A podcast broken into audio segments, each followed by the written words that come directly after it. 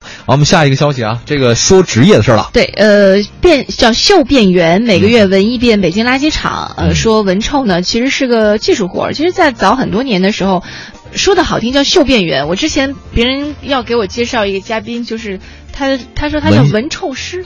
闻臭师哦，那可吗能叫闻嗅师，嗯或者那个字有多音啊，我也不是很清楚啊。嗯嗯嗯他就是说他呃全。整个行业当中，在那个市里头有专业资资质的嗅辨员，大约是三百名，啊就在咱们北京。他们北京每天的是吗工作就是到北京的各个垃圾处理厂去收集臭啊气，然后带回到实验室用鼻子去闻臭检验，嗯作为排放是否达标的一个重要依据。对，这个很科学，我们不是特别明白，但是很幸运的是，刚刚我们在微信平台上有还一位真有一位纹绣师给我们联系了，是吧？杨静叫什么小静是吧？静儿啊，小静儿啊，静儿，儿，嗯，他刚刚说电视到台，小静儿，他说、呃嗯我我私下问他，我说，哎，这个纹绣师。是不是有一些职业病？比如说，可能主持人嗓子会不太好啊，嗯老师的可能呼吸系统会有一些疾病。嗯他说我不觉得有什么职业病。他说哦，刚刚我们已经说到了哈，因为即使是很臭的气体，都是需要去稀释释的的。，对嗯。然后呢，我们也查了一下，成为嗅鼻炎最重要的呢，其实就是你鼻子不能不灵，也不能太灵。这个怎么判断？不灵什么都闻不见，太灵的话跟普通人差距太大，这玩意儿也会影响到判断结果。嗯比如说我我要太灵了，哎呀这个地方芳香宜人呢、可你，哎没有啊，什么味儿没有啊？比如说我闻到，哎这地方太臭了，可是你没感觉出来啊。还是要以普通人的标准为对标准。对对，而且呢，他说什么呢？避免抽烟和喝酒，避免吃辛辣食物。感冒了你不能进行嗅辨，嗯呃，包括街道韭菜盒子是不能吃了， 就是就是我晚饭。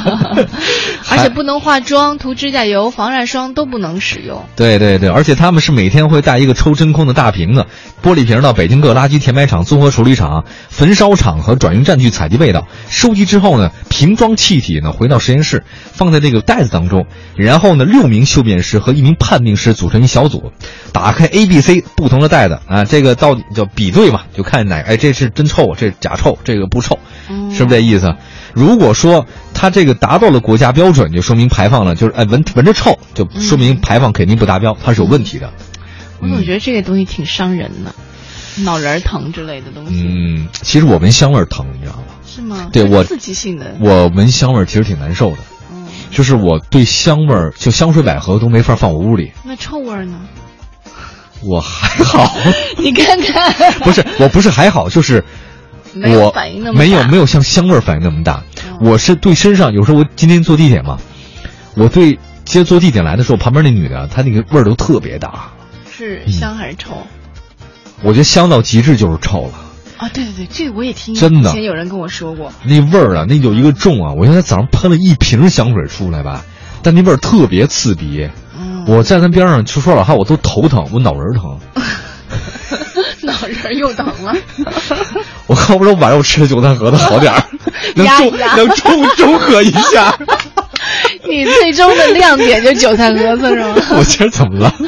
好吧，呃，这是我们给大家说到纹绣师。如果其实如果有有时间有机会的话，都可以请这行业人到节目当中来做客，来说一说他们行业当中一些有趣好玩的事情。